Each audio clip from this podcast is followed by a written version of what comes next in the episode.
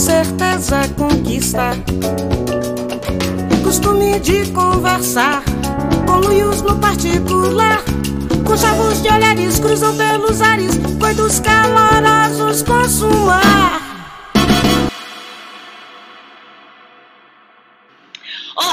Ouvintes. Meu nome é Caísa Reis, usurpadora de host de podcast e presidente do Clube da Chorona. Olá, curiosos de plantão. Meu nome é Cecília Fernandes, dorameira on demand e fanfiqueira por natureza.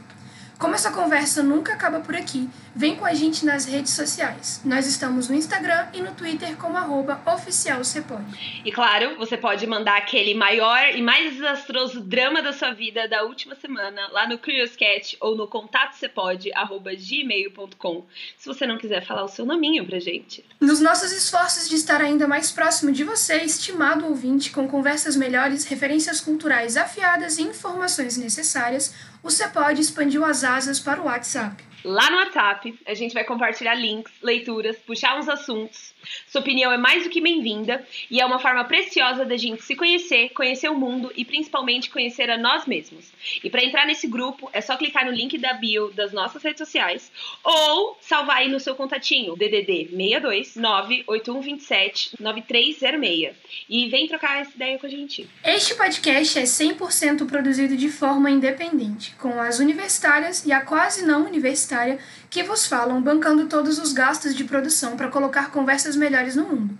Para que o nosso trabalho continue existindo, nós precisamos da sua ajuda. Compartilha, conta pros amigos, manda aquele arroba e ajuda a gente a espalhar conversas e assuntos relevantes pelo mundo afora. E hoje, aproveitando que estamos no primeiro mês do ano, a gente resolveu dar uma descontraída, sair da rotina, ser mais leve. Leve como um término da Adele.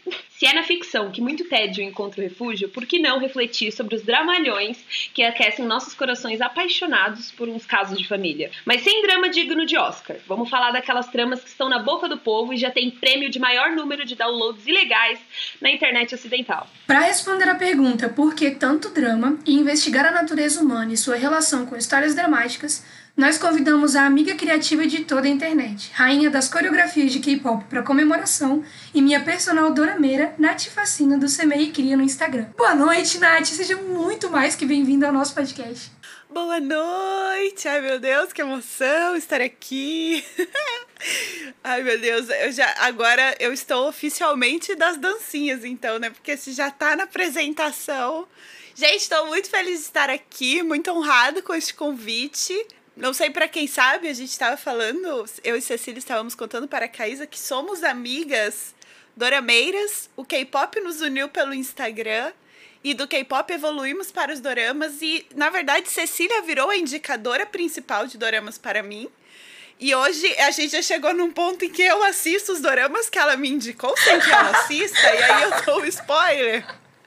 Mas estou, estou muito, muito honrada de estar aqui. Mas antes da gente entrar nessa pauta, vamos tentar expandir o nosso léxico requintado e a nossa imaginação com o CAC. Nath, o nosso CAC, o nosso jogo rotineiro aqui do podcast, e significa certezas afirmativas questionadas unicamente pelo instinto. É aquele nosso jogo oficial de perguntas aleatórias para descontrair e exercitar a imaginação. Tá preparada? Vai, Caísa, lança brava aí pra gente. Vamos lá. Digamos que a Globo resolveu fazer um spin-off sobre vilões que já morreram em algumas séries que vocês já assistiram. Só que ela deixou essa resposta para vocês resolverem. Então a pergunta é: qual vilão de uma trama novelesca você reviveria para dar continuação para a história dele? Tem tempo para pensar, né? Por favor. Sim. É, eu não sou das novelas, eu sou dos doramas, então eu vou escolher um. Eu disse trama novelesca. Então, se ela pode ter características Então, novelescas. todo dorama é uma novela coreana, entendeu? Só que, tipo assim. Hum. Então, a minha resposta para essa pergunta é: eu gostaria de reviver a mãe da Komu Yang de Tudo Bem Não Ser Normal, porque eu acho que ela foi uma excelente vilã. E, na verdade, eu não sei se ela morreu, acho que ela foi presa, mas para mim ela morreu no momento em que ela levou um- uma livrada na cara, assim, da série. E eu gostaria de fazer um spin-off só pra ela. Porque, assim, não morrem muitas pessoas em doramas. Então, só pra, só pra quem assiste, entendeu? Tipo, a gente mata eles internamente de ódio. Seja pai, mãe do protagonista que impede o casal de ficar junto, alguma coisa assim. Mas eu gostaria de reviver a protagonista de. a mãe da protagonista de Tudo Bem Não Ser Normal. E eu acho que ela daria muito pano pra manga. Caraca, gente, eu confesso que assim. Eu, eu vejo muita coisa, mas eu tenho um sério problema em termos de guardar personagens e roteiros. Porque eu sou aquela pessoa que repara no figurino, na iluminação, sabe assim? A Cecília tá ligada que ela fala. Ela, a gente tá trocando ideia sobre os doramas, ela fala o nome das pessoas. E eu não faço ideia, eu tenho que entrar no Google pra lembrar de quem ela tá falando, sabe assim? Ainda mais que o nome é coreano, se tipo em português, em inglês. Eu tô aqui, inclusive, É com a minha lista. Obviamente eu vou pros doramas que são os que estão mais frescos na minha memória, porque 2020, né, foi o ano dos doramas. Então, eu tô aqui com o meu celular, com a minha lista pra tentar lembrar aqui dos meus vilões. Mas assim, eu concordo, a, a, a vilã, né, que a, que a Cecília falou é muito boa. Tô tentando pensar, assim, que eu tenho uma coisa com vilões, dessa coisa de, tipo, esperar a redenção de alguns. Eu vou entrar aqui no, no, que, eu, no que eu amo de paixão, que a Cecília não engajou tanto que eu gostaria que ela engajasse. Que é o Itaewon Class. Porque, assim, ó, não, não quero... O, o vilão é, é terrível, né? Mas, cara, eu queria alguma coisa, uma rendição pro filho do, do vilão principal. É, A gente chamava de Jung Isso, Pai, né? isso, é só isso que eu. É, o- Então, a família Jung lá. Enfim. Porque tem, tem o vilão principal, né? Que é o empresário maligno e amargo e que, né? Acaba com a vida do protagonista, mas ele tem um filho que acaba sendo um, um meio que o, o vilão secundário. Só que, cara, é um vilão que ele é totalmente vítima e, e totalmente produto de quem é o pai, sabe? Então eu queria muito poder ter uma redenção pra ele, assim, porque no fim das contas eu acho que eu fiquei um pouco com pena dele, sabe? Coitado, o pai dele acabou com a vida dele. Difícil desse jeito. Eu, eu super, eu super vou nessa, nessa vibe de redenção do personagem também. Porque eu gosto muito das séries que é, não são estáticas, né? Tipo assim, o mocinho, a mocinha e o vilão. Mas aí passa, sei lá, uma temporada, a mocinha já não é tão mais mocinha assim, o mocinho já não é tão mais mocinho assim, e o vilão, você consegue entender os motivos dele? Eu gosto muito de séries assim. Mas, é, eu sempre esqueço que eu tenho que responder essas perguntas, então no meu caso, eu vou abrasileirar aí o contexto e vou trazer para uma novela que eu adorava. Eu adorava. Não sei se vocês lembram da Paraíso Tropical. As suas respostas às vezes denunciam a diferença de idade que a gente tem, porque eu nunca. Olha, eu conheço de nome, mas eu Ó. não lembro qual, qual era o enredo e a história. É a novela. Então, eu não lembro da história toda, eu só lembro de, de um casal. que era o Wagner Moura e a Camila Pitanga. A Camila Pitanga era uma puta. E o Wagner Moura era, tipo, o sobrinho do dono das empresas lá. E ele era, assim, o vilão da história. Tá ligado? Só que quando ele tava junto com a Bebel, lembrei o nome dela, da Camila Pitanga. quando ele tava junto com a Camila Pitanga, ele era um personagem completamente, assim, cômico, até às vezes. Ele era. Era interessante de ver essa dualidade de ser o, o, o vilão principal, só que quando ele era coadjuvante na história dos outros, ele era um personagem até que engraçado, até que cômico. Então, assim, sem contar que era o Wagner Moura que fazia. Então, eu super reviveria o vilão Olavo do Paraíso Tropical para viver esse amor com Camila Pitanga.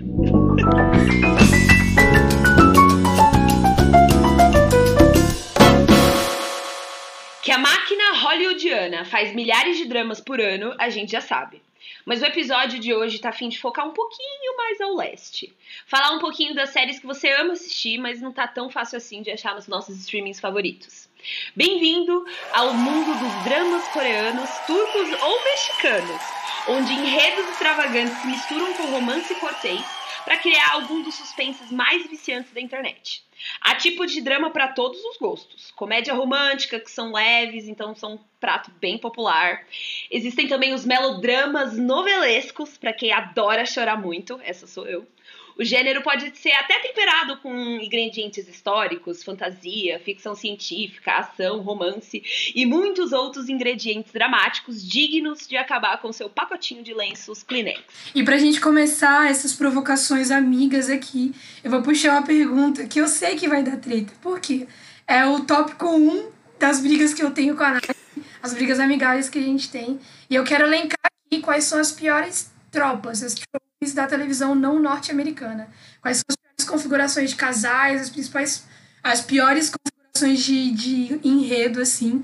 E eu já vou começar dizendo a minha, que a pior de todas é o triângulo amoroso. Ah, vá! Já sabia.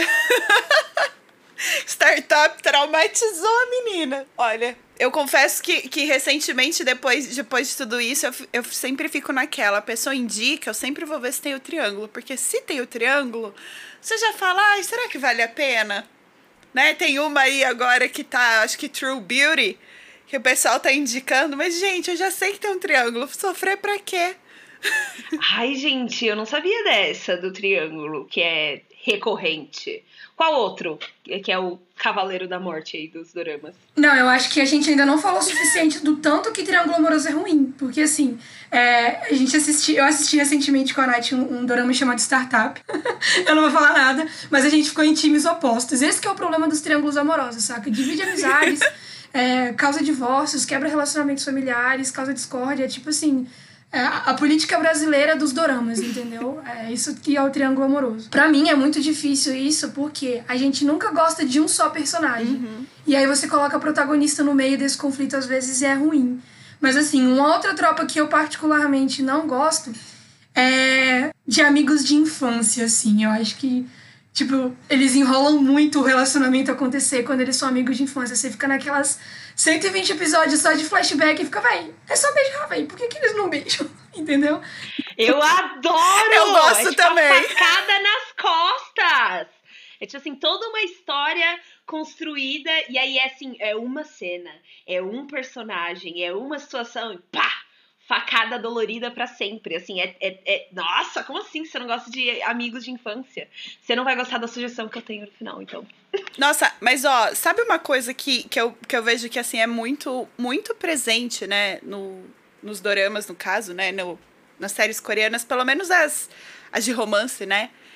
Que, cara, é que assim, eu acho que tem o, o, a situação triângulo startup, que é aquela coisa que você até metade da série você não tem certeza de nada, sabe? De quem ou se você tem, você fica em dúvida, né? De tipo. Que, que eu imagino que seja o que acontece no True Beauty, que a premissa da série é que tem os dois competindo, não sei o que. Eu acho que isso é, é tipo assim, é treta. Mas para mim sempre parece que a galera faz questão de ter um apaixonado frustrado nos doramas, tá ligado? Porque a protagonista ou o protagonista sempre além né, do, do, do outro protagonista do, do gênero oposto, no caso, sempre tem um amigo que é apaixonado e não sei o quê. E aí sempre acaba uma pessoa frustrada na história, sabe? Ah, cara, eu acho que a, que a série, assim, que a gente viu recente, que é o, o que é de errado com a secretária Kim, eu acho que foi o que teve mais casais formados, no sentido de, cara, ninguém ficou sozinho. Arranjaram casal pra todo mundo, sabe? Assim, sem dar spoilers, mas tipo, né? Você pelo menos isso não acontece. Exatamente. Mas isso é muito frequente. E tipo assim, não só nos doramas, porque, por exemplo, em Sential Capmi, que é a série turca que eu e a Caísa a gente começou a assistir, tem a frustrada da Celine lá, que é o quê? Ela é profissional de RP, né? Pra começar, já começa mal. Ó, oh, respeito com os RP. profissional de RP igual a minha amiga Caísa, que está aqui conosco hoje. E aí ela ficou super frustrada porque ela é apaixonada. Quem não seria apaixonada no Keren Bursin? Nath, depois eu vou te mandar uma foto dele que você vai ficar assim, realmente. Mas ela já é frustrada. Então essa é uma outra tropa, eu acho que é horrível em, em dorama, em qualquer série, que é o amor frustrado, né? Tipo assim, daquele protagonista que fica o tempo inteiro cozinhando os sentimentos dele não realizar. O que eu acho chato dessa frustração do, do, do, casal, né? Tipo assim, putz, será que vai? Será que não vai? Nananã.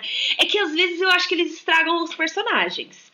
Tipo assim, faz, o, o personagem tá ali mano, a temporada inteira sendo construído, sendo construído, e aí eles introduzem esse sentimento de puta, não vai conseguir o que você quer, personagem. Então agora você vai agir dessa maneira. Isso me incomoda um pouco. No caso da Celine, que é o, o a RP aí que a, que a Cecília não gosta, é tipo assim, é uma personagem que ela pode ser muito interessante. Ela poderia ser até uma vilã, filha da puta. Só que porque ela tá frustrada, ela age que nem uma criança de 12 anos. E pra mim essa inconsistência, assim, me deixa puta. E já que a gente tá falando de personagem, uma outra pergunta que eu tenho para vocês é se vocês têm um tipo de personagem que vocês adotam quando assistem séries. Porque o meu é bem claro. O meu tipo de personagem é, é sempre o rico que é cuzão, mas que tem uma história bonita e tem, tipo, um coração. Eu defendendo meus personagens aqui na alta. mas eu juro, são personagens É porque não tem como te defender, cara. Como Não, te óbvio que defende? tem. Ah, eu Peraí, Só que olha eu pro bolso, só olha pro bolso essa daí, ó. Não, mas é porque eu, eu, eu tenho certeza que na vida passada eu fui herdeira, por isso que eu sou assim mesmo. mas assim, é, são os personagens ricos que geralmente são cuzões, assim, mas eles têm motivo, não são os cuzões gratuitos, eles têm tipo um histórico de sofrimento e abandono, geralmente são órfãos e não sei o quê. Ou eu vou pro extremo oposto, que é tipo assim, um artista humilde que tá tentando vender a arte dele e viver e sobreviver disso. Então esses são os meus tipos. Agora eu quero saber o de vocês. Ela tá descrevendo os personagens favoritos dela da série presente, que eu tô ligada. que ela já mandou print do artista da série umas 15 vezes. Meu Deus, meu, meu novo favorito. Mas olha, eu queria incluir aqui a observação que eu, que eu acho que é digna de, de, um, de uma tese de, de mestrado, que foi a conclusão. Tá vendo? Ó, eu quero dizer que startup, viu, Cecília, não foi ao todo ruim, porque essa tese nasceu daí. Claro que startup não foi ruim, porque meu time ganhou, né? mas, mas o que a gente viu, porque assim, eu, eu super assim, me apego no, no, nos perso Eu gosto muito de histórias emocionais, não sei o quê. Eu gosto de emoções, fortes emoções. Apesar de que eu sou uma pessoa que. Eu, eu sou uma pessoa bem resolvida e curada dos, do- dos romances novelísticos e afins, porque na vida real, essas projeções de romance, né, principalmente dos doramas, parece que é tudo perfeito, tal, tal, tal. E, gente, né, vida real é, mais, é bem mais complexo que isso. Mas, tirando isso, eu gosto dessa coisa das emoções, não sei o quê. E no, no caso de, de startup, eu e a e Cecília nos times opostos, Sr. Han era o cara extremamente racional, frio, calculista, né? Rico. e, o- e o Noção era o cara, tipo assim. Nossa, não, a gente vai brigar. Não, não, não, não vamos não, calma, a gente vai chegar, vou chegar no meu ponto. e o Doce era o cara, tipo, bonzinho, humilde, tranquilinho, inocente, chorão. Ó, tudo bem, vai. Ele era chorão, você só reclamava que ele chorava na série. Mas o que que eu vi? Ah, Eu, eu cheguei e perguntei pra Cecília, Cecília, qual é o seu tipo de personalidade? Tem um teste que chama 16 Personalities, né? Tipo, 16 personalidades. Eu fiz ela fazer o teste, né? De novo, eu fiz o teste. E, cara, querendo ou não, as nossas personalidades eram muito semelhantes às dos protagonistas que. A protagon... Eu vou chamar o Sr. Hud protagonista sim, porque, né? Não, mas agora você tá me ofendendo. Não, pera, óbvio que ele é protagonista. Ele é protagonista no meu coração. Não, eu já aguento. Não, peraí. Não, calma aí. é que eles não, não, não deram, não, não, não, deram tudo que ele merecia. Mas, ô, a importância dele, eu acho que, que não dá pra chamar de second, second lead, porque, cara, era, tava tu- tudo muito ali, entendeu? Carregou a série nas costas. Olha, eu não vou brigar, amiga. Você honrou, né, sabe? tipo, eu se honrou, cara. Eu fui pesquisar, né? O porquê são muito famosas e porque houve um boom ano passado em relação aos doramas. Porque realmente, gente, foi, que nem você, que nem você falou, é, ano passado foi o ano dos doramas. Muita gente assistiu, assim, explodiu de streamings em vários países. E aí, é, o Jimin Han, que é o escritor de, uma, de um drama que chama A Small Revolutions. Ele diz o seguinte: as linhas das histórias são orientadas pelos relacionamentos. Os riscos são muito altos e são lindas de assistir cinematograficamente. De acordo com ele, que também é professor de roteiro, em Mr. Sunshine, acredito que outro produto dele, o amor é dividido entre diferentes etapas: uma introdução, um aperto de mão, um abraço, o desejo de estar perto.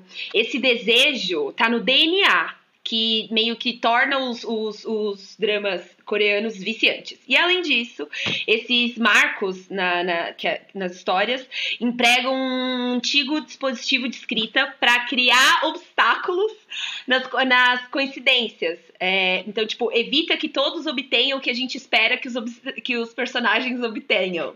Então, aquela frustração você tava falando é tipo assim, é algo que tá pautado na maioria dos roteiros, cara. Tá, sempre tem o second lead frustrado que era apaixonado na protagonista ou no protagonista e não rola. Sempre, sempre, sempre. Isso, isso, eu acho que isso é a parte mais negativa, mas isso que, que ali, né, que você citou aí, dessa construção de, cara, primeiro vamos comer um lamen, um ramion, no caso, né? que muda de lamen pra ramion e, e não sei o quê. Porque eu vim do mundo do, do, do Japão antes, né? Minha adolescência foi mais ali no, nos animes da vida.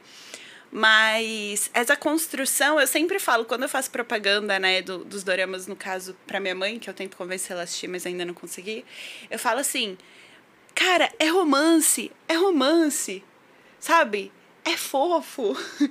é, é esse processo, porque, tipo assim, tem muita série que, cara, é assim, partiu pra pegação, partiu pro sexo, entendeu? E é um negócio assim, sem mais nem menos né? E, cara, Dorama não, é, é muito essa construção de, tipo, sabe? É a fase da borboleta no estômago, é a fase do, tipo, peguei na sua mão e da mesa. pra, pra, tipo assim, lá no final ter um beijo.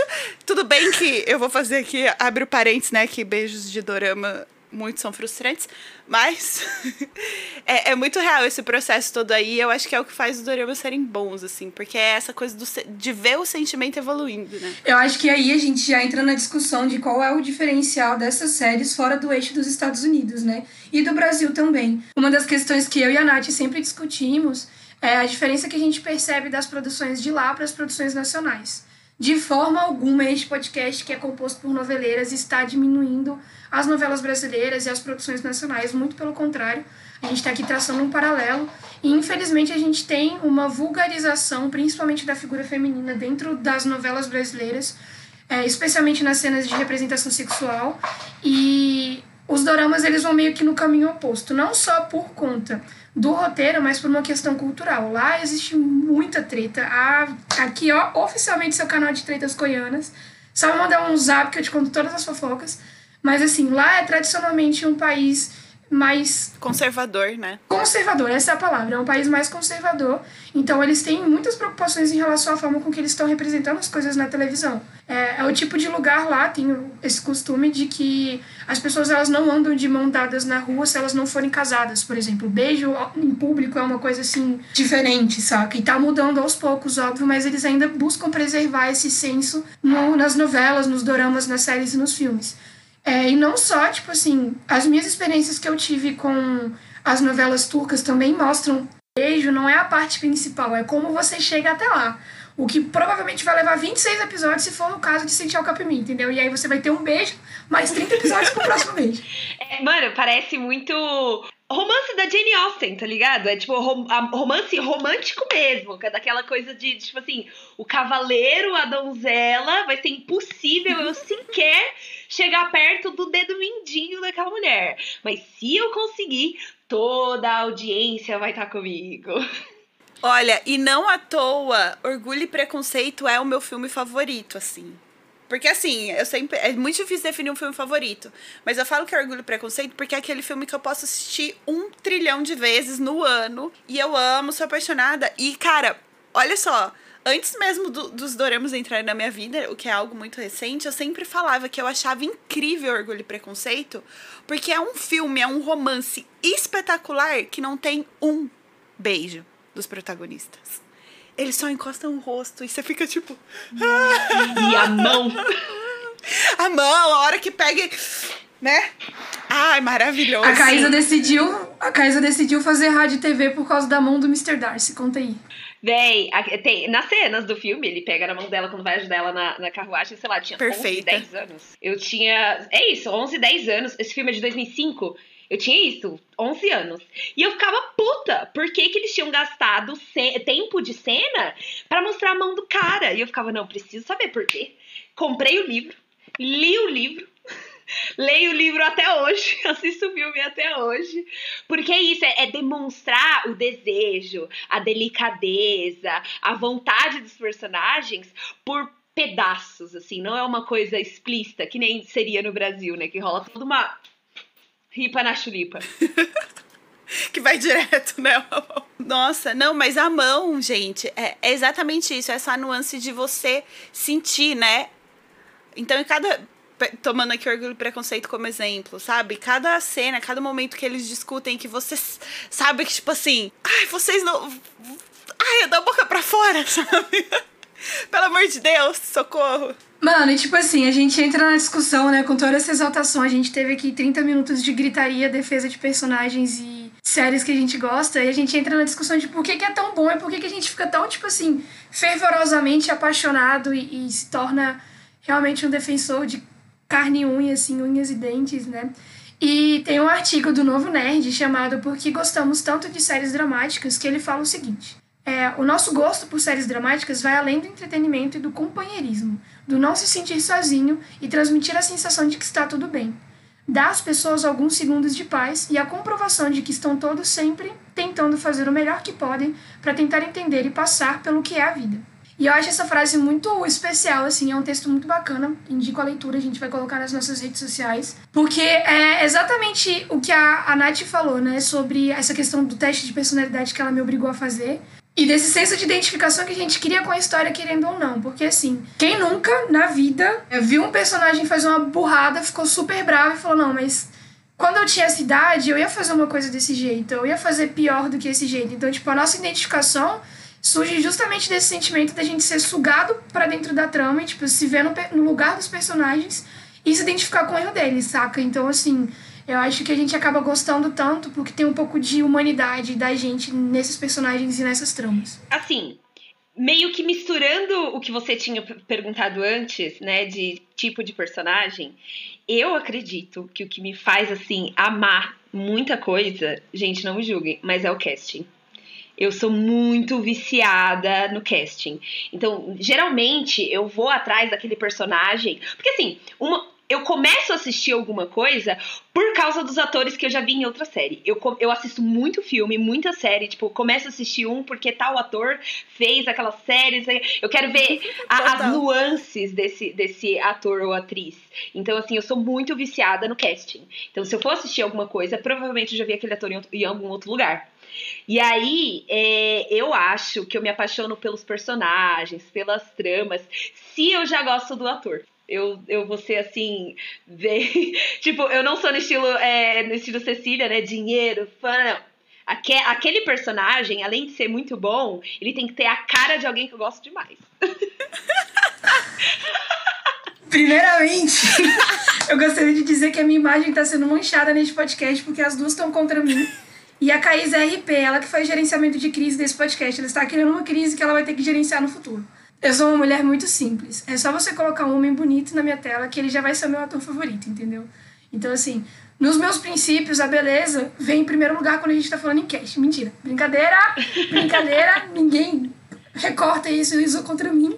Mas, assim, o casting, para mim, tem um papel fundamental, principalmente pela personalidade dos atores. Porque, querendo ou não, cada ator vai trazendo um pouco da própria personalidade para dentro do personagem, vai enriquecendo a história. Então, para mim, sempre é fantástico quando eu tô acompanhando uma série e eu descubro que uma cena que eu gostei muito foi totalmente improvisada pelo cara na hora de, da gravação, porque não só mostra o comprometimento dele com o papel, mas que ele se identificou com o personagem e tá tentando enriquecer a história dele para além do roteiro, né? Porque muitas vezes o roteiro ele é um guia, mas ele também pode ser tipo uma prisão da, do desenvolvimento da história.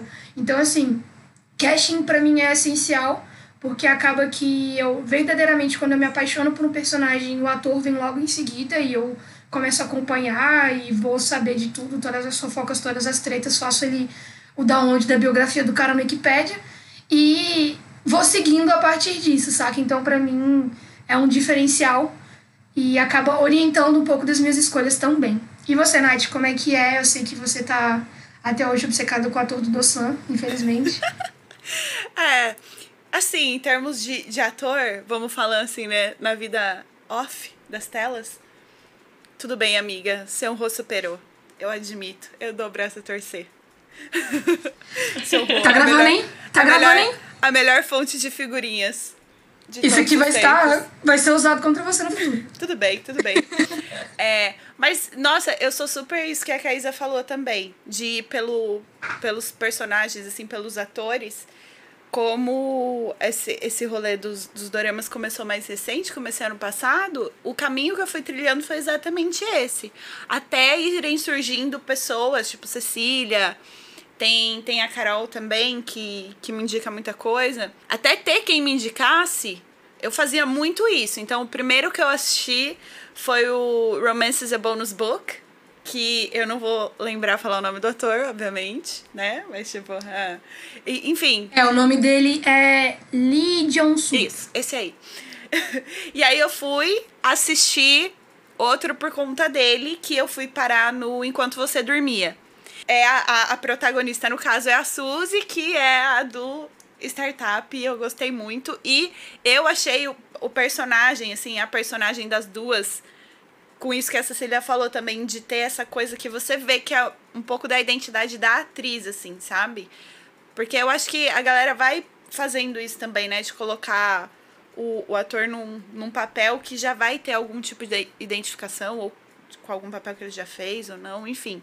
Mas eu sei que é muito legal, porque assim, no, nesse, nesse mundo dos doramas eu tenho essa dificuldade de decorar o nome das pessoas, mas assim, eu fico muito feliz, pareço besta, quando eu tô assistindo a série vai aparecendo pessoas que já apareceram em outros doramas que eu assisti, porque eu fico assim, meu Deus, eu estou muito por dentro do, do, do, do, do mundo dos doramas, porque eu já vi essa pessoa, essa pessoa, essa pessoa e essa pessoa, sabe?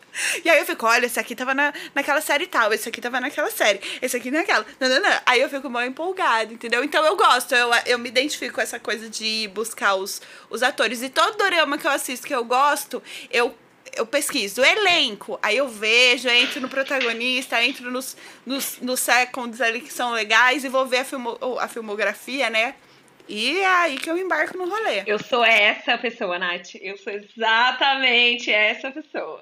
Foi assim que a Caísa começou a perder oito horas do dia dela no stories do Keren Bursin, porque ela ficou tipo o dia inteiro vendo se o homem vai postar uma foto sem camisa. É agora, não é agora. Posta a foto do gato. Entendeu? Então é assim que começa.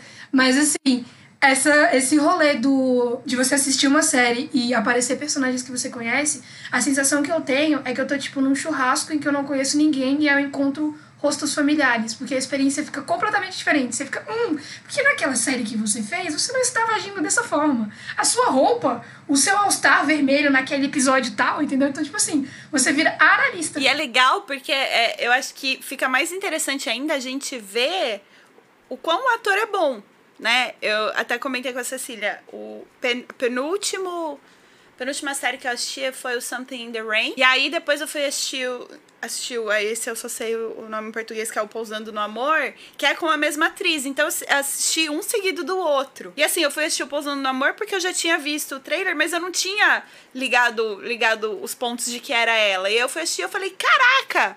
Acabei de sair de um que ela era protagonista e agora eu tô em outro, e um era um romance bem dramático.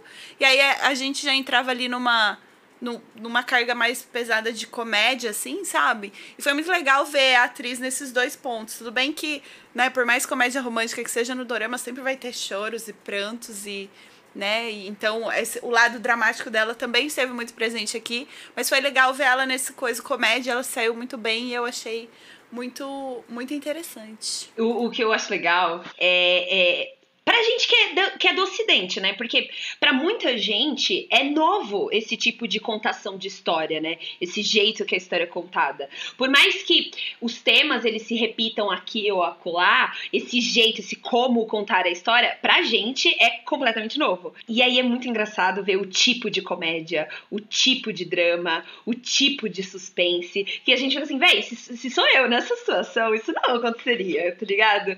Então, é, é às vezes muita coisa é e aí, nessa coisa de trocar de gênero, a série que a Cecília me apresentou para você também, a Senchal Kapimi, que é, a, a, é, You Knock on My Door, em inglês, e agora chegou nos países que falam espanhol como é, O Amor Está no Ar. Quando ela me apresentou, eu achei a série horrível, assim, nossa, que série chata, horrorosa. Porém, o ator Manchando meu nome mais uma vez. Calma, quem que continua assistindo a série e quem parou? Eu continuei. Então calma, amiga, seu nome não está manchado. sim, sim, exatamente. E ela, quando ela mostrou essa série, eu apaixonei pelo personagem principal. Assim, o ator, que o ator, assim, gente, ele é assim, Deus turco, não vou falar nem grego, que é deus turco. Meu Deus do céu, que homem lindo. E aí eu fui lá, fui entrar na filmografia dele e falei, não, essa série é muito ruim, eu quero ver ele e outras séries.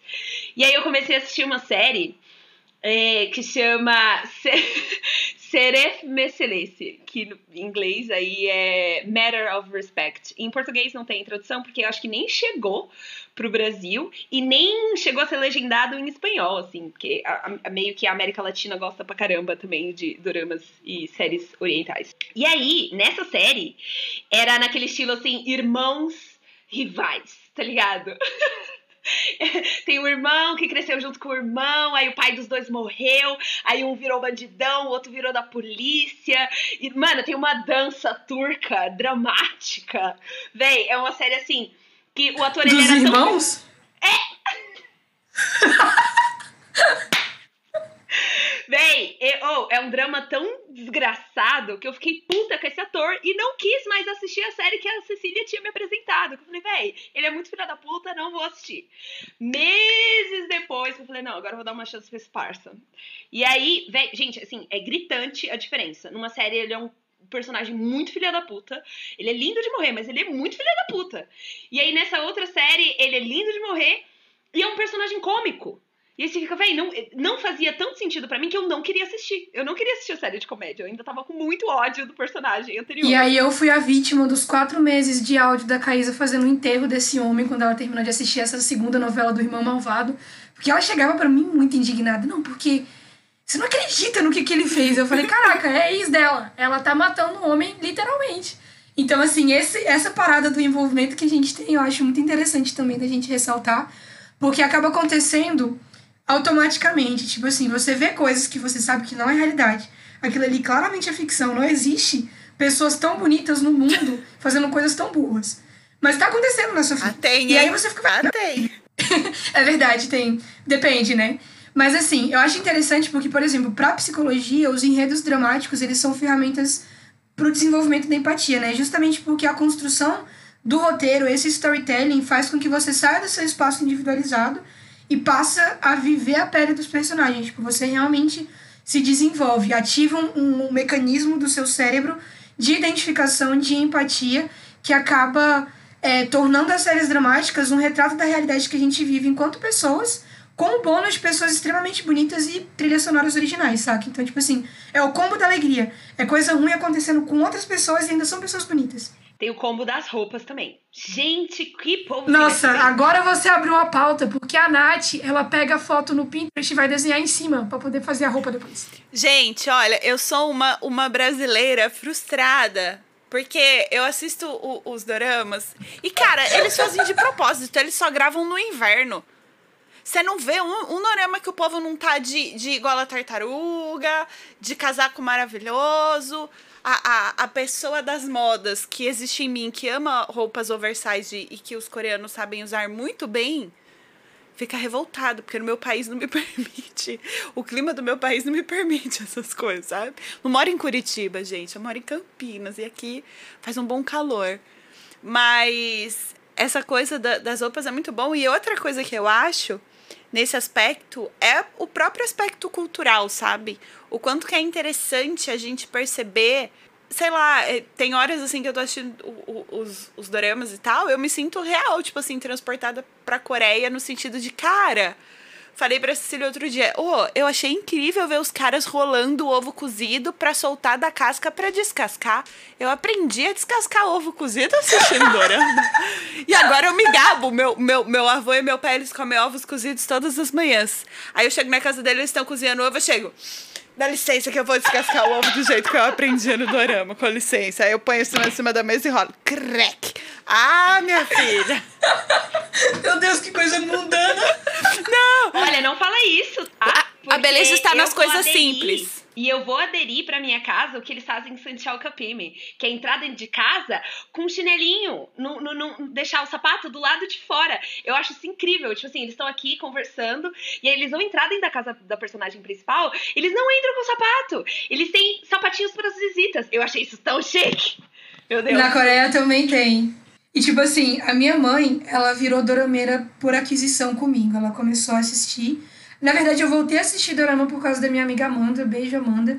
E aí ela falou assim: não, bota sua mãe pra assistir com você. A gente assistiu Tudo Bem Não Ser Normal. É, e aí de lá pra cá foi ladeira abaixo. Minha mãe virou oficialmente dorameira. A pessoa favorita dela no mundo agora é o Hu, que faz Rei Eterno, é, A Lenda do Mar Azul e Boys Before Flowers, que a Nath acha super sensal. Mas assim, ele é o cara das mães, entendeu? Ele é o maior comedor de mães do mundo, porque todas as mães que eu conheço gostam desse homem, não é possível. E essa parada que vocês falaram da questão cultural, é, quando a minha mãe viu que eles tiravam um sapato para poder entrar na casa, no dia seguinte não tinha nenhum sapato dentro de casa. Todos os sapatos estavam na garagem. E aí a gente começou a comer comidas leves de manhã, entendeu? Então, assim, é muito engraçado ver esse efeito na minha mãe, porque ela é uma mulher mais velha, ela tem. Não vou falar a idade dela, senão ela me processa. Mas, assim, ela é uma pessoa mais velha e ainda assim ela tem influência de séries dramáticas, saca? Então, teve um dia que eu mandei um áudio pra Nath da gente assistindo o Dorama, a gente tava assistindo o que aconteceu, o que é de errado com a secretária Kim. Melhor áudio da vida.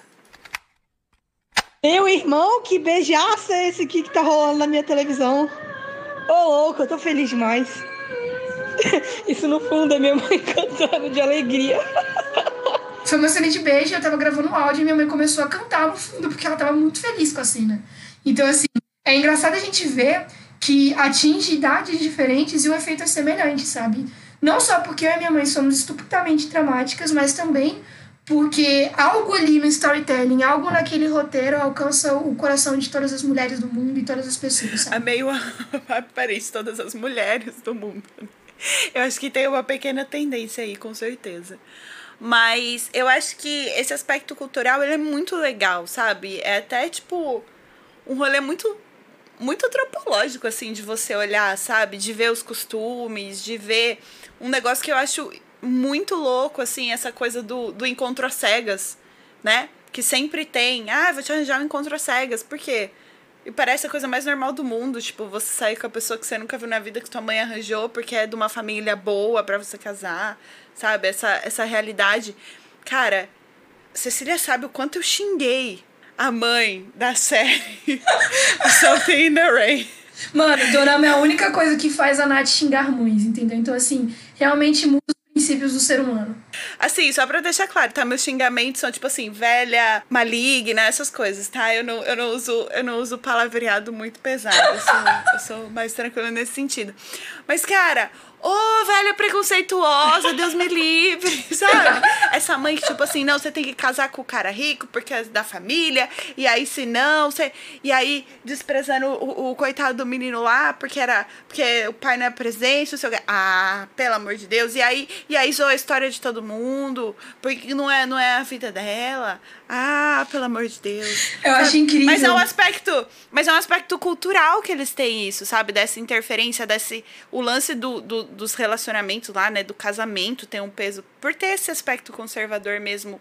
Os casamentos têm um peso muito muito forte, assim, essa coisa da família e tal. Então, é uma realidade. Eu falei pra Cecília que eu já vi gente, assim, dessas youtubers que eu assisto que, que vão pra Coreia, visitam Coreia, trocam ideia com pessoas. Uma delas, assim, lendo mensagem de, de, de seguidoras, né, e tal, falando assim: ah, minha sogra, ela, sei lá, menina brasileira, sogra coreana, tipo assim, minha sogra já tentou me jogar na frente do carro. Tipo, sabe assim? Porque, tipo, não quero você pro meu filho, sua desonrada, sei lá. Desonra pra tu, desonra pra tua vaca. Desonra, desonra pra toda a sua família. Pode anotar aí. Desonra pra tu, desonra pra tua vaca, desonra. Para! Véi, eu acho muito foda essa questão da gente absorver não só os costumes dos caras, né? Tipo, é, é são cotidianos completamente diferentes e a gente se afeta, fala, não, vou fazer igual. Mas a questão da língua, eu adoro. Eu sou fluente. Ah, eu também adoro língua em sim e não em turco. Eu adoro aprender termos, xingamentos, jeitos. Mano, de tanto eu falar coisas em turco, minha mãe sabe o que é sim em turco. Mostrando aí mais uma vez que essas ficções também são cultura. Apesar das pessoas acharem que não, aqui a gente está trazendo argumentos da psicologia, a gente está trazendo pesquisa, a gente está trazendo artigo para falar que apesar de ser drama e da gente assistir chorando e da gente criar guerra com as nossas amizades, é, é um mecanismo de desenvolvimento de empatia.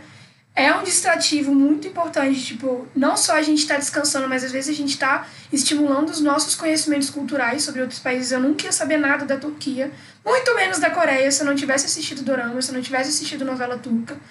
E assim, a gente tá aqui zoando, eu estou aqui zoando falando de homens bonitos e pessoas bonitas, mas assim, uma das questões mais importantes para mim sobre essas mudanças culturais é que ter contato com essas outras culturas e essas outras produções fora do, fora do eixo norte-americano mudou muito o meu referencial de beleza e o meu referencial de qualidade de algumas coisas também, sabe? Eu era uma pessoa que tinha, eu já falei isso aqui no podcast, era uma pessoa que tinha muito preconceito com K-pop e dorama. Cá estou hoje pagando minha língua, tal qual. É fortemente. Fortíssimo, fortíssimo. Fortemente. Nossa, mas quem me conhece sabe. E eu achava que era uma parada infantil, que, que não tinha sentido, achava o idioma esquisito. E aí, quando eu vi, eu tava ouvindo EXO todos os dias da minha vida. Cheguei ao fundo do poço neste presente momento. E isso me ajudou muito a mudar o meu referencial de beleza para um padrão não branco, sabe? Eu comecei a identificar traços de, de beleza mesmo nos atores, nos cantores, nas atrizes, nas pessoas que eu comecei a consumir mais aquele conteúdo.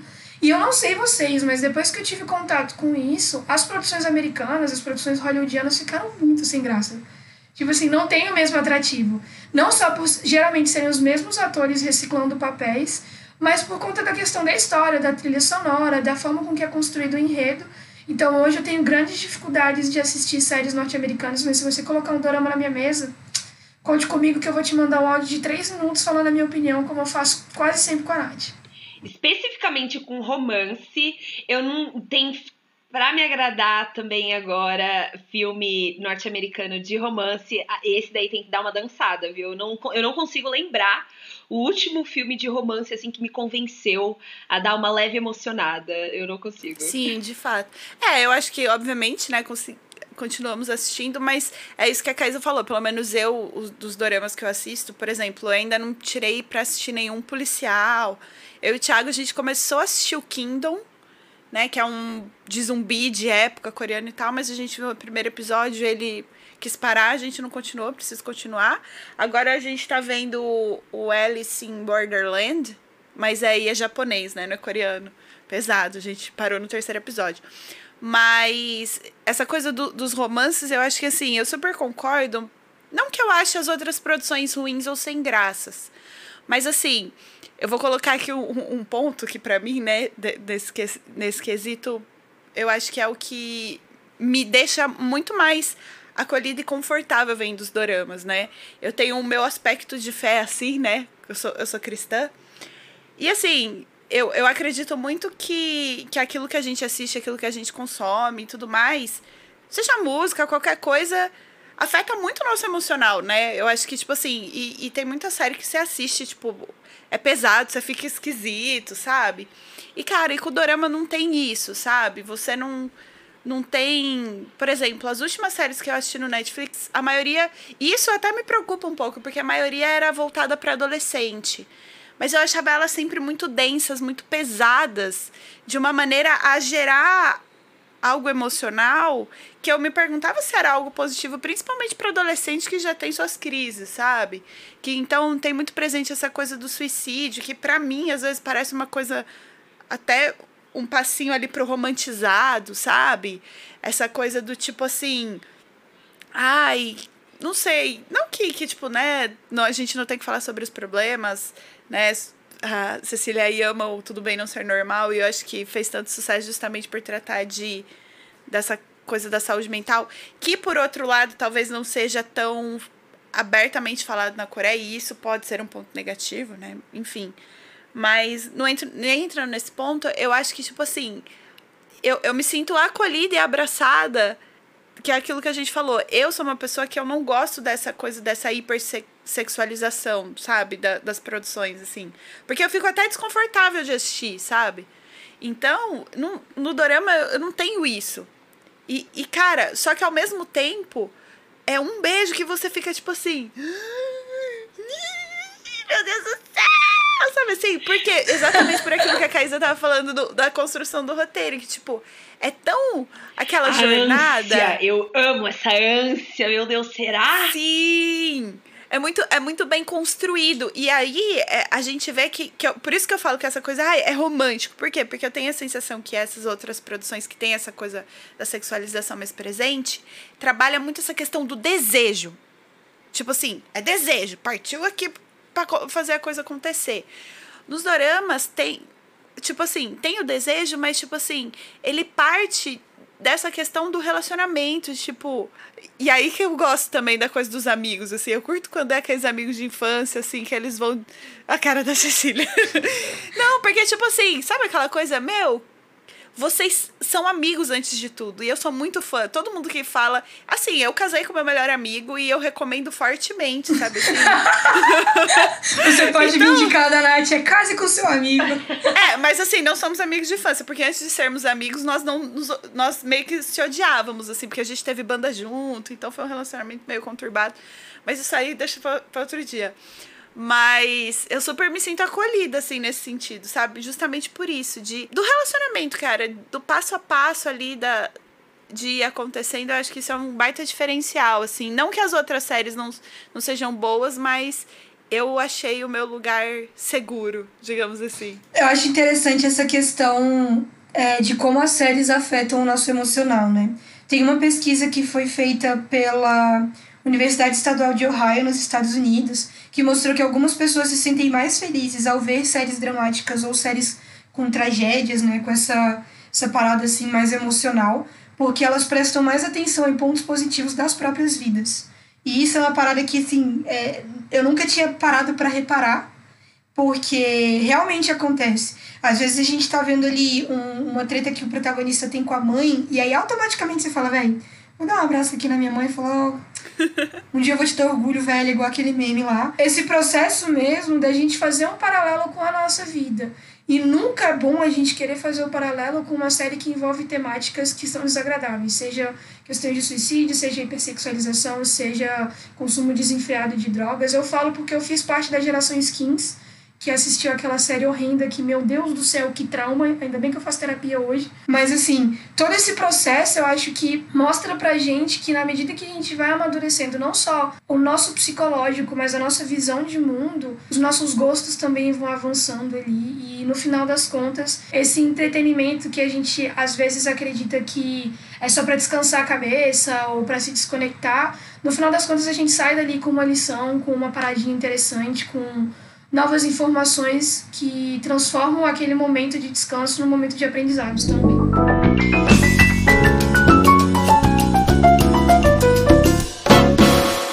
Essa conversa poderia assim durar horas e horas, porque eu adorei saber sobre é, doramas e quero mais, eu quero muito mais. É, mas, como tudo que é bom costuma ter um fim. A gente gosta de deixar essa conversa sempre com uma indicação para os ouvintes e curiosos aí despertar o interesse pelo assunto. E aí, Nath, eu queria saber o que, que você pode indicar pra gente essa semana? Ó, a primeira aqui da, da lista, ó, gente, eu comecei os doramas em 2020, eu já assisti acho que 17 já. Então, dessa lista, eu tenho um que eu dei nota 11 para ele. Então, que é o Itaewon Class. cara, Cecília, para, é muito bom, cara. Como que é o nome? Porque... Como que é o nome? Itaewon Class. Porque Itaewon é um, acho que é um bairro, se não me engano, né? Na Coreia e, e se passa, né? A história basicamente o que eu acho que é legal, porque diferente de tudo que eu tinha visto que roda muito em torno do, do casal ali, o Itaewon Class roda muito em torno da figura do protagonista que passa por muitos perrengues na vida, assim. Desde o primeiro episódio é perrengue atrás de perrengue. E isso é muito legal, porque, tipo assim, acaba o episódio, você precisa ver o próximo, porque é muita treta, só que é muito positivo, porque é muito mais sobre amizade, sabe? Sobre as pessoas que estão ao seu lado. Ele traz é, coisas polêmicas, né? né? Assim, na Coreia, mas que ali são tratadas de uma maneira muito legal, muito positiva. Cara, eu achei demais, assim, porque às vezes tem algum, algumas séries que eu, no, no meio ali, eu sinto, cara, tá enchendo linguiça. Eu fico meio cansada, sabe? E com o Itaewon não aconteceu. Então, tipo, pra mim é a melhor série de todas. Todos os episódios tem um plot muito top, assim. A amizade é muito legal. Quando entra o, o romance, o romance é legal, apesar né, de eu ter minha birra com a, com a protagonista, vontade de socar. Mas a história como um todo, tá? E além desse, que, que é o meu top master, assim, eu acabei de terminar, terminei acho que antes de ontem, até mandei pro Cine falando que eu tava órfã, que é o Hospital Playlist, que é muito legal, que é a história de cinco médicos, são quatro caras e uma, uma, uma menina, que eles fizeram faculdade juntos, trabalham no hospital, são todos cirurgiões. E aí um é, é obstetra, né, ginecologista obstetra, um é cirurgia pediátrica, outro de coração, outro cirurgia geral, ela é neurocirurgiã, enfim. E mostra o dia, de, dia a dia deles no, no hospital, assim. E a, também muito trabalhado em torno da amizade, só que mostrando, além da vida deles dentro, a vida deles fora. E e é muito gostoso de assistir, de acompanhar sem pressa, assim, sabe? Esses dois doramas, eles são de uma categoria chamada Slice of Life, que é tipo um pedaço da vida. Eles não focam necessariamente no romance ou é, em um fato só. Eles tentam mostrar um pedaço da vida. Então são séries mais realistas, ainda que tenham drama, Tipo, elas vão retratar dia a dia mesmo, cotidiano, os processos, o crescimento, o amadurecimento. Eu não vou criticar as indicações da Nath, mesmo tendo opiniões diferentes sobre Taiwan Class, mas eu gostaria de dizer que a trilha sonora dessa série é maravilhosa e que Hospital Playlist eu falei assim: ah, eu vou assistir. Nunca assisti, ela já terminou. Então, é isso aí. A minha indicação dessa semana é um outro dorama que eu comecei a assistir, que eu inclusive mandei 40 mil fotos, um áudio de 3 minutos pra Nath, ela ainda não começou, que chama Run On em inglês que é o meu mais recente amor. É um drama coreano sobre um atletista e uma tradutora de filmes norte-americanos e uma jornada de amadurecimento, autoconhecimento e amor. É uma série incrível, extremamente terapêutica, principalmente se você acabou de sair de um trauma de um triângulo amoroso em alguma série recente. São, é, tipo assim, a história é repleta de personagens secundários maravilhosos, o que é raro, porque nem sempre a gente encontra doramas, séries turcas ou até séries americanas que os, que os protagonistas e os coadjuvantes sejam tão bem desenvolvidos. Nessa série, eles focam um pouco no relacionamento de todo mundo. Então, nunca fica só no casal principal. É, desde as amizades até os relacionamentos amorosos, tipo, tudo é digno de destaque, tem uma trilha sonora linda e a fotografia é estonteante. Para mim, também conta o fato de que é um dos poucos dramas que aborda assuntos delicados, que é, a, tipo, como a gente falou aqui hoje, é atípico discutir questões de gênero, sexualidade, é, transtornos mentais nesse universo dos doramas, justamente pela Coreia ser um país muito conservador. Mas o, esse drama que eu estou indicando, que chama Run On, que é da JBTC, é, envolve questões de sexualidade e preconceitos culturais, justamente por tratar sobre essa questão da, da tradução, porque a protagonista faz a tradução de filmes americanos para o idioma coreano, ela faz as legendas, então altas referências sobre Parasita e o discurso do Oscar o tempo inteiro, assim, eles estão jogando aquelas aquelas indiretas. Então, para mim, é real um dorama de aquecer o coração, que te faz superar todos os traumas de triângulos amorosos e second leads frustrados. E você, Caís, o que, que você pode me indicar? Bom, saindo aí do eixo dorama asiático, vindo mais aqui para o Oriente Médio, na Turquia. Tem, eu acho que foi meu primeiro amor é, em, em relação a, sé a séries turcas, que chama Vitamin, Sensing que na tradução em versão em inglês chama A Wounded Love. Se vocês quiserem jogar no Google aí, fiquem à vontade. A Wounded Love. É uma série que tem duas temporadas. E falando de, do formato turco, é, são coisas imensas, então são 56, 57 episódios no total, né, das duas temporadas. E eles contam a história de quando a Grécia invadiu a Turquia numa bem na época na virada do século, então 1920, 20 e tantos aí, já tinha rolado a Primeira Guerra Mundial, então tava rolando meio um, uma coisa meio sentido transformar o mundo da Grécia, né? E aí eles invadiram a Turquia. E aí a série se passa no período onde a, a, a Grécia invadiu e ficou, permaneceu ali na Turquia durante uns quatro anos. Então esses dois, esse, é, essas, as duas temporadas se passam nesses quatro anos aí de, de encontro da Grécia e da Turquia. O que eu acho muito legal nessa série é achei até uma sintonia aí é, em relação às nossas indicações, Cecília. Porque ele. A, a história conta a, a, história de um soldado turco que meio que sofreu um acidente e perdeu memória, só que depois lá na frente você vai descobrir que ele estava infiltrado. Dando spoiler do primeiro episódio, tá, gente? É, E aí ele é turco, mas ele serve pro exército grego. E aí a família dele é turca, e aí fica sabendo depois que ele virou um cara do exército grego.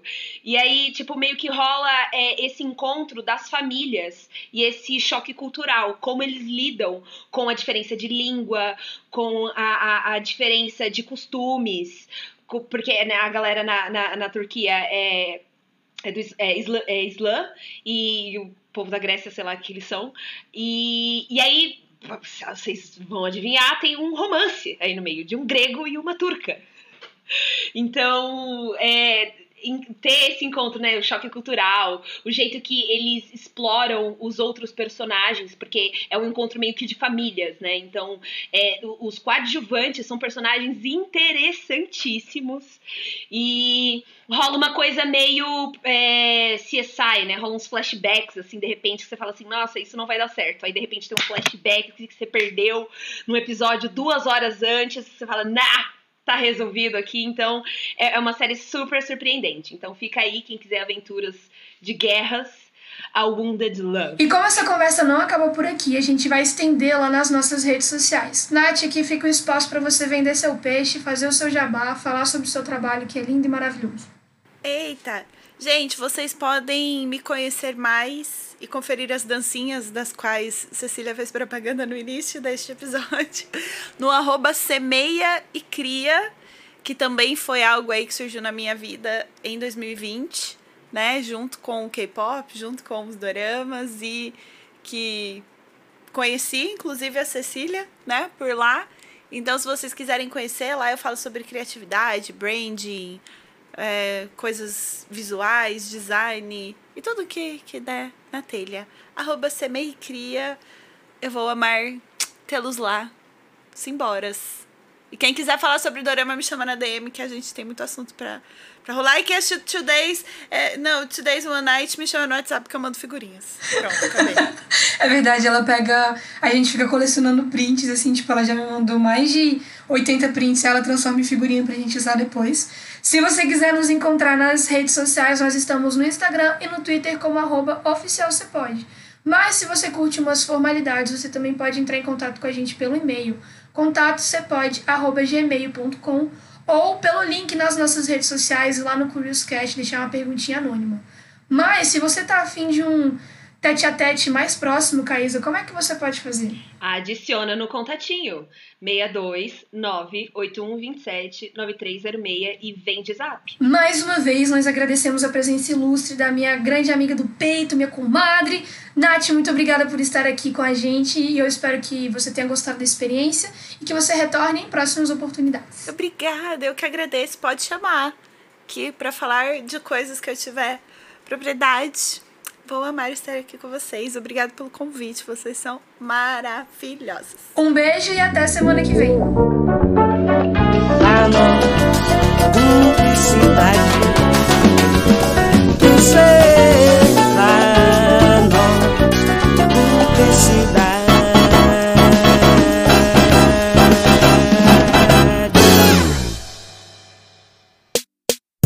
Podcast é produzido e editado pela Elis Studios.